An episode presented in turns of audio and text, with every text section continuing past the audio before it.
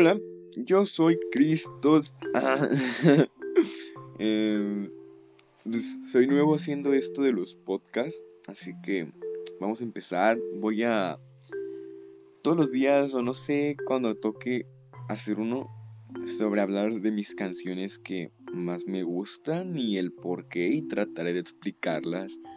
Em, y hoy pues vamos a hablar de Amor Ordinario de Dana Paola. Es una canción que a mí, pues, la verdad, me gusta mucho porque habla sobre cómo debes darle importancia a una persona con la que estés saliendo y no hacerla sentir como el plato de segunda mesa. O también, en otro modo, habla como que de que nadie merece un amor a medias, que todos tenemos que tener un amor completo y cosas así.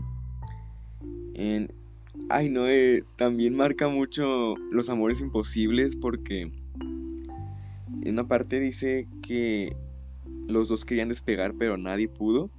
Y no, o sea, no, es una canción muy bonita. Me gusta mucho y deberían escucharla porque, porque está muy bonita. y hay unas palabras que me gustaron por lo, por lo particular, a mí me gustaron pues. Y Dana Paola dice que nadie merece un amor ordinario, nadie merece estar ahí para alguien, siempre que él quiera o ella. De esas situaciones aprende y se obtienen los mejores aprendizajes de los peores momentos de tu vida y renaces como el ave fénix.